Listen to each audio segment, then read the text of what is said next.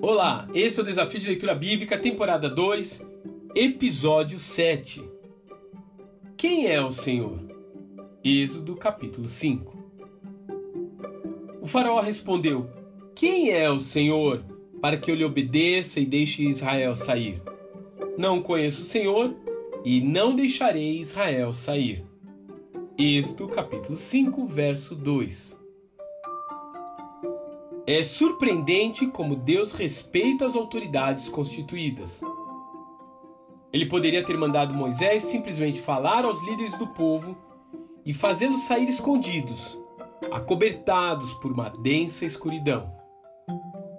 Mas o Eterno tinha outros planos. O povo haveria de sair pela porta da frente, e todas as nações saberiam a resposta a essa pergunta feita debochadamente por Faraó: Quem é o Senhor? Devemos lembrar que o Faraó era considerado uma divindade. O seu desejo era mais do que uma ordem. E ele não iria obedecer a alguém que ele nem sequer sabia quem era.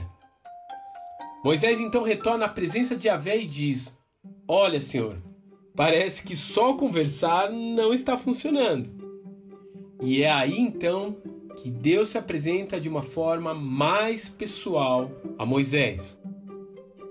Ele diz: Abraão, Isaac e Jacó não chegaram a me conhecer pelo meu verdadeiro nome.